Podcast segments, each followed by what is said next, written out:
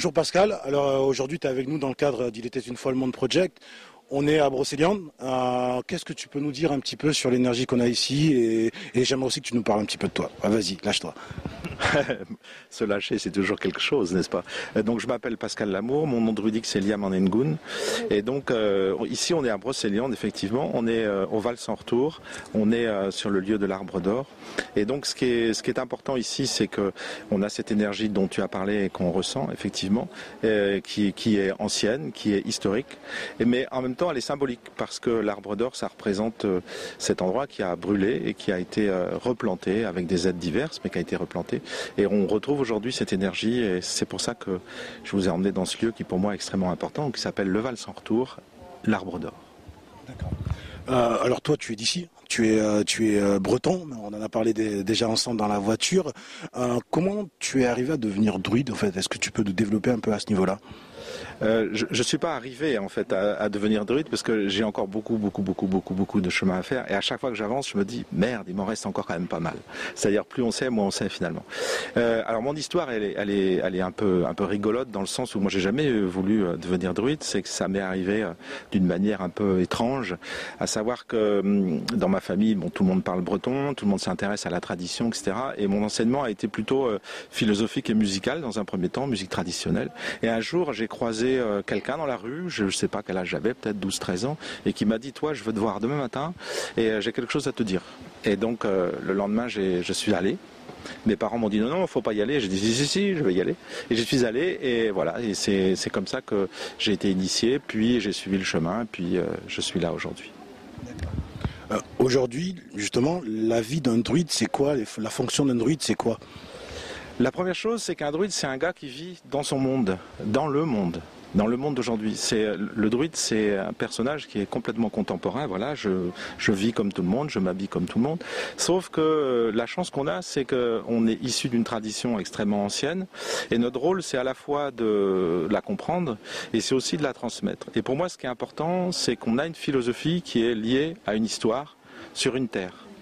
Et on a toute une symbolique. Moi, j'ai eu la chance d'avoir l'enseignement qui va avec. Et aujourd'hui, je ne suis pas druide euh, quand je fais des cérémonies ou quand je suis comme ici avec vous. Je suis druide quand je me lève, je suis druide quand je me couche et je suis druide aussi quand je dors. Et pour moi, c'est la transmission d'un savoir qui est lié à une terre qui est sous nos pieds ici et qui euh, a une langue symbolique qui est pour moi le breton, mais qui peuvent être toutes les langues celtiques et euh, qui m'oblige d'une certaine manière à transmettre parce que on a la chance d'avoir ça. J'ai eu la chance de recueillir ça. Ça me sert pour moi-même et j'espère que ça, ça peut servir pour les autres. C'est ça pour moi être un druide. Le druide dans la tradition antique, c'est quelqu'un qui s'occupe de la fonction sacerdotale du monde celtique. Donc mon rôle aujourd'hui, plus précisément, c'est la fonction sac- sacerdotale. Ça veut dire que j'organise les cérémonies, je fais les rituels et, euh, je participe à, à tout le monde spirituel euh, druidique, celtique. Mais je l'applique aussi dans le quotidien, dans ma musique, dans mes écrits, dans ma pensée, dans mes rapports avec autrui et dans, dans euh, les réponses que je peux apporter aux questions que vous allez poser maintenant, j'espère. Alors, il y a quelque chose qui m'interpelle. Tu parles beaucoup de cette notion de terre, de territoire. De, tu es attaché euh, énormément en fait à la terre bretonne. Alors, est-ce que tu peux euh, un peu développer à ce niveau-là?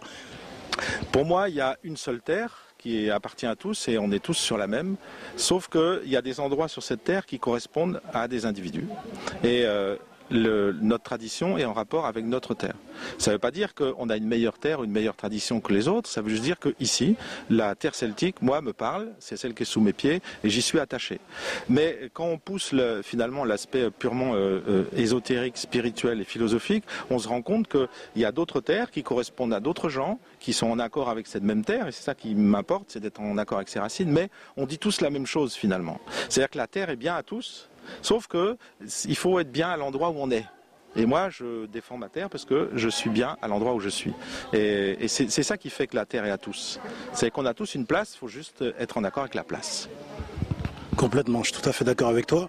Euh, tu as parlé rapidement de- d'ésotérisme. Est-ce que tu peux développer justement sur ce que tu as appris au fur et à mesure des années sur, euh, sur cette euh, tendance-là ou cet univers-là?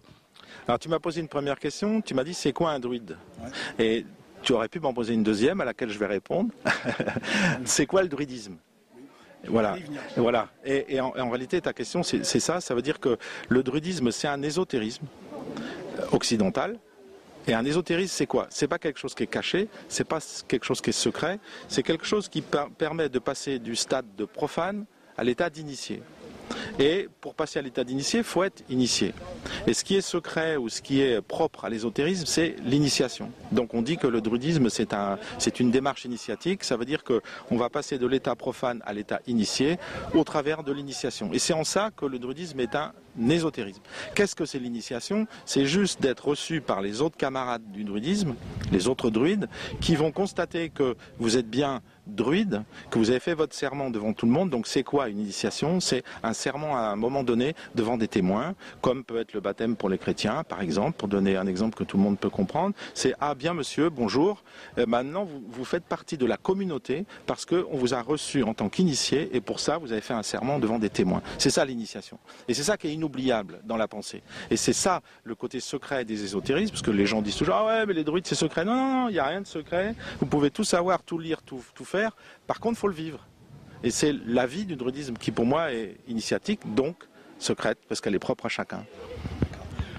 Au niveau de ce, rite initiatique, est-ce que tu peux nous en parler ou est-ce que c'est secret justement euh, sur, sur son déroulement en fait? Je, redis, il n'y a, rien de secret. Les, cérémonies se passent, il y a quatre grandes cérémonies euh, par an. Il y a des cérémonies intermédiaires, il y a aussi des cérémonies euh, familiales elles sont ouvertes à tous. la seule chose, c'est que pour pouvoir rentrer dans le cercle, c'est-à-dire qu'en fait, la cérémonie se passe dans un cercle qui s'appelle un néméton, qui est un lieu sacré, et pour y entrer, il faut être initié.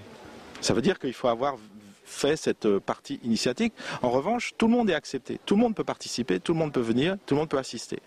Après, il y a le côté euh, sacerdotal de la cérémonie, c'est-à-dire celui qui va la mener et qui va la comprendre et qui va l'expliquer. Parce que ce qui est intéressant dans une cérémonie, c'est qu'elle serve à quelque chose et c'est que les gens puissent partir mieux qu'ils sont arrivés. Et quand je fais une cérémonie, les gens me disent, bah, on n'a pas tout compris, mais on se sent mieux après qu'avant. Et pour moi, c'est ça qui est important. Tout le reste, c'est du blabla. Ce qui est important, c'est bonjour, euh, on passe un moment ensemble, on partage ça, on se met en lien avec euh, le monde environnant qui est la nature, mais qui est aussi les autres individus, toutes les énergies qui circulent, et à la fin, on est content. Et pour moi, c'est ça, une cérémonie. Après, je ne vais pas rentrer dans les rituels euh, particuliers. La seule chose que j'aurais à dire par rapport à un rituel, c'est ce que je viens de dire tout à l'heure, c'est que vous pouvez tout avoir, tout est possible. Il suffit de savoir ce que vous voulez et il suffit de quelqu'un pour le demander pour vous. D'accord. Je te remercie pour ta réponse euh, complète. Euh, aujourd'hui, nous, on t'a sollicité pour intervenir dans le cadre euh, de, notre présence ici. Quelles sont les autres sollicitations que tu peux avoir en fait en tant que druide aujourd'hui? Alors, ce que je disais tout à l'heure, c'est que je ne suis pas druide que dans les cérémonies, je suis druide tout le temps. Donc, à chaque fois que je suis sollicité pour quelque chose, enfin, en dessous, il y a toujours le côté druide. Donc en fait, tout est sollicitation druidique pour moi, parce que à chaque fois, je dois être en accord avec la pensée, avec la parole et avec l'action. Et, euh, donc, euh, au fur et à mesure, les gens euh, commencent à, connaître ma, philosophie, et donc je peux être appelé pour répondre là cette fois aux auditeurs ou aux regardeurs, n'est-ce pas Je peux être appelé pour des conférences, pour des concerts parce que ma, ma vie, euh, c'est mon métier, c'est quand même d'être musicien. Je peux être appelé pour des, pour des conférences sur les plantes parce que j'ai un doctorat de pharmacie, je suis pharmacien, docteur en pharmacie, donc les gens forcément m'appellent pour ça.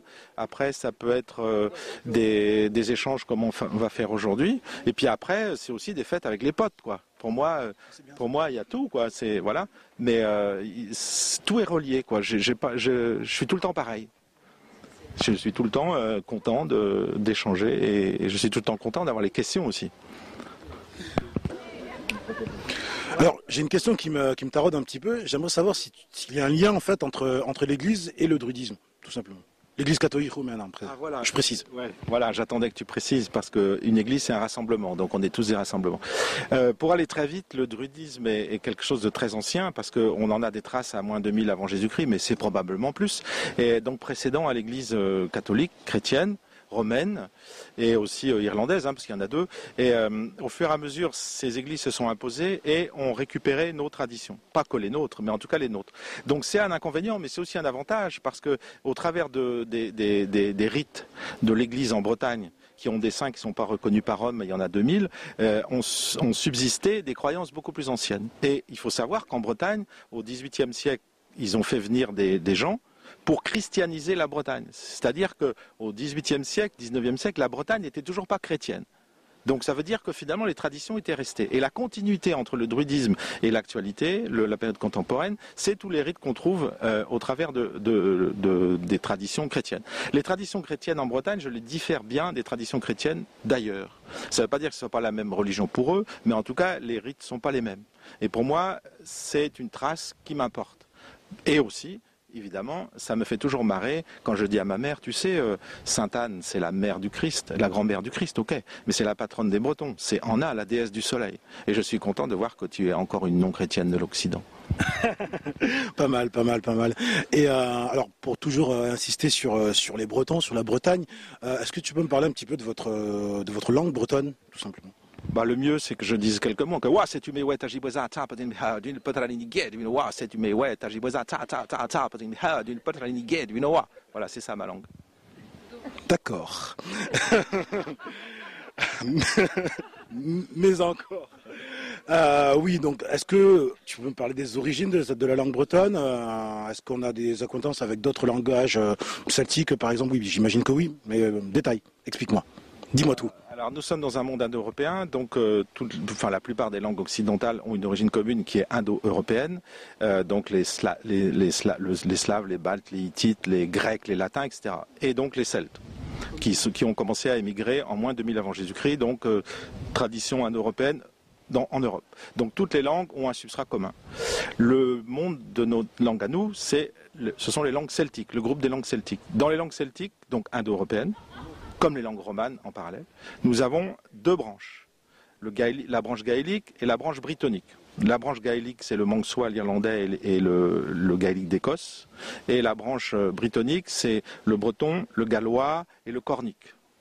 Et nous, nous sommes donc euh, la suite de cette branche brittonique des langues celtiques indo-européennes, à laquelle on peut probablement relier le gaulois et le picte.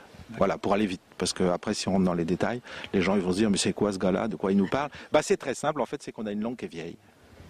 Alors, je, te rassure, euh, de quoi il me parle, c'est ce que c'est ce que je me suis dit quand tu as commencé à parler en breton là. J'ai rien compris. Donc, est-ce que tu pourrais m'expliquer ce que tu m'as dit? Parce que tu étais en train de chanter, tu, euh, je sais pas compris en fait. C'était quoi? Alors, pour, te répondre, euh, ma première langue c'est le breton et j'ai appris le français après, puis l'anglais, l'espagnol, l'italien, etc. Et l'espagnol. Et ce qui m'intéresse moi, c'est dans une langue, c'est quelle est ta démarche et comment tu peux penser? En français, on va pouvoir, euh, analyser, philosopher, euh, conceptualiser. En breton, ça marche pas comme ça. En breton, c'est une langue pour exister d'une manière pratique, simple, vivante. On n'a pas besoin de l'intonation pour se comprendre, comme en français, si je dis tu m'interviews. Tu m'interviews? Tu m'interviews. Je ne dis pas la même chose. En breton, on n'a pas besoin de ça. On met le mot le plus important d'abord, et après, la phrase découle. Et c'est ça qui m'intéresse en breton. Et c'est pas toi qui décides les choses, ce sont les choses qui t'arrivent. Par exemple, si je dis en breton j'ai soif, si de dagne, je dis pas réellement j'ai soif, je dis la soif est venue à moi. C'est pas moi qui décide. Et donc, euh, vous pouvez comprendre absolument tout le monde qui nous entoure parce qu'il faut penser le monde d'une manière complètement différente. On dit que dans un train euh, culturel, la locomotive, c'est la langue. C'est bien pour ça qu'en Bretagne, on se bat pour la défense de notre langue, comme le font les Gallois ou les Corniques ou tous les pays du monde qui veulent défendre leur langue. C'est pas du tout pour dire, ben voilà, on a une langue mieux ou on a une langue différente. C'est juste pour dire, si on n'a plus notre langue, on peut plus penser. Parce que notre schéma à nous, il est, il, est différent. Si je veux penser un peu euh, rigolade, euh, etc., un peu, un peu latin finalement, je vais penser en espagnol. Si je veux vraiment conceptualiser, je vais penser en français. Si je veux aller vite parce qu'il faut correspondre avec le monde, je vais penser en anglais. Et s'il faut vraiment euh, faire quelque chose de redoutablement efficace, personnel et, et fataliste, parce que c'est aussi le problème de la langue bretonne, c'est comme c'est pas nous qui disons des choses, elles nous arrivent, et des fois on est un peu fataliste, ce qui peut expliquer finalement que euh, en 200 avant Jésus-Christ, tout le monde européen est celtique, et 200 ans après, il reste plus que les petites parties euh, extrêmes d'Occident, à savoir euh, le, nord de l'Angleterre, l'Irlande, le Pays de Galles, la, Cornouaille et nous. Ça pourrait être une explication, c'est que nous, ne sommes pas des gens combattants, nous aimons le combat, mais pour s'amuser en fait, pas pour vaincre ou pas pour convaincre ou pas pour combattre. Et ça se voit dans la langue. Et c'est pour ça que les langues sont importantes. On dit qu'en Afrique, il y a une langue qui disparaît par jour. Et je pense que c'est euh, des bibliothèques entières, des pensées entières, des manières de voir, des manières d'aller, des manières de venir, des manières de partager. Et, euh, au-delà du druidisme, ce qui est intéressant, c'est qu'on a une philosophie qui, partage. Elle ne nous appartient pas, elle est à tous. Justement, donc euh, tu me parles de la philosophie, tu me parles de l'ésotérisme. Est-ce que vous avez des liens avec les autres formes d'ésotérisme en fait? Est-ce que vous avez des échanges euh, à travers le monde? Et pas que dans le monde celtique alors on fait partie d'une association des, euh, religions natives du monde. Donc effectivement on a plein de liens avec euh, des ésotérismes essentiellement sud-américains pour moi parce que j'ai mon fils qui vit euh, au Brésil et donc je suis souvent en lien avec les pensées sud-américaines, le candomblé par exemple ou des pensées comme ça. Après les pensées chamaniques sont pas très loin des nôtres. Mais je pense que le rôle d'une initiation c'est de, je redis, c'est de passer de l'état de profane à l'état d'initié et l'initiation elle amène tout monde au même endroit. Et, quand je parle avec des Indiens, ou quand je parle avec des Brahmanes, ou quand je parle avec des Africains, ou quand je parle avec des Sibériens, euh, très vite on parle de la même chose. Et ce qui est intéressant, ce qui est très intéressant en fait dans l'ésotérisme, et ce qui pour moi est fondamental, c'est que on va très vite de la réalité à quelque chose d'essentiel. On n'a pas besoin de tous ces codes. Bonjour, tu vas bien, tu fais quoi, combien tu gagnes, où tu vas, etc. Non, non, on n'a pas besoin de ça. C'est que on se voit, on se regarde, on se dit trois mots, et hop, ça passe direct à l'essentiel. Un peu comme on a échangé ce midi euh, à table, où on a parlé de choses très vite, comme si on se connaissait depuis tout le temps. En fait, c'est pas nous qui nous connaissons depuis tout le temps, c'est qu'on parle d'une chose qui est connue depuis tout le temps. Et c'est ça, que je trouve intéressant. Et donc, oui, forcément, euh, j'ai plein de, liens avec les autres ésotérismes, et aussi avec les, pensées euh, ésotériques occidentales, comme les rosicruciens, les, gens qui, la, la franc-maçonnerie, etc., qui sont sans arrêt en lien avec nous, parce qu'ils voient très bien que nous avons une tradition qui est ancrée dans une terre, et tous ces gens-là ont besoin des racines. Et ce sont nous qui apportons les racines. Justement, c'est vrai que j'allais y venir hein, par rapport à, ces, euh, ésotérismes-là, qui peuvent parfois paraître euh, pour des personnes un peu obscures. Euh, on peut se dire qu'effectivement, ils cachent des choses. Est-ce que tu as, tu as déjà eu à échanger là-dessus? Est-ce qu'on t'a déjà demandé sur des interventions de, de, sortir les gens de ça? Qu'est-ce que tu en penses de tout ça? Alors, euh, on me demande très souvent euh, d'intervenir effectivement, et, là, il y a, euh, c'est la Grande Loge de France qui organise ça, qui m'a demandé d'intervenir en tant que druide, qui se rend compte que finalement la spiritualité existe en dehors, et donc ont décidé de faire une espèce de rencontre et de qui va qui va être l'objet d'un bouquin où il y a un imam, il y a donc un druide là, c'est moi, il y a un représentant de l'épiscopat, etc. Et en fait, c'est pour voir, pour proposer qu'on on, est tous bien dans le dans, la même spiritualité. Donc oui, j'interviens souvent. Après, euh, la, question sous-jacente que tu n'as pas posée, c'est est-ce que j'interviens pour sortir les gens de où ils sont? Oui, ça, ça m'est arrivé, mais ça m'est arrivé plus facilement euh, en Amérique du Sud, par exemple, par rapport au candomblé. Ça, ça m'est arrivé plusieurs fois où on avait des, des, des comment, des, des gens qui imposaient leur, leur, savoir. Or, le propre de l'ésotérisme, c'est le partage, c'est pas d'imposer. Bah, écoute, euh, c'est pas mal. Qu'est-ce que t'en penses? Je te remercie en tout cas d'avoir pris le temps de répondre à toutes mes questions. Euh, on aura le temps d'échanger euh, en, off. et est-ce que tu as un dernier mot à rajouter avant qu'on clôture cette interview? Bah déjà vous remercier d'avoir fait ce déplacement en Bretagne, dans notre pays, d'une part, et aussi remercier tous les gens qui vont écouter, etc., et qui vont partager, parce que sans les auditeurs et sans les gens qui viennent, nous on n'existe pas. Et on peut partager sur Facebook ou sur mon site internet, donc www.pascallamour.com pascallamour.com. C'est noté, je te remercie.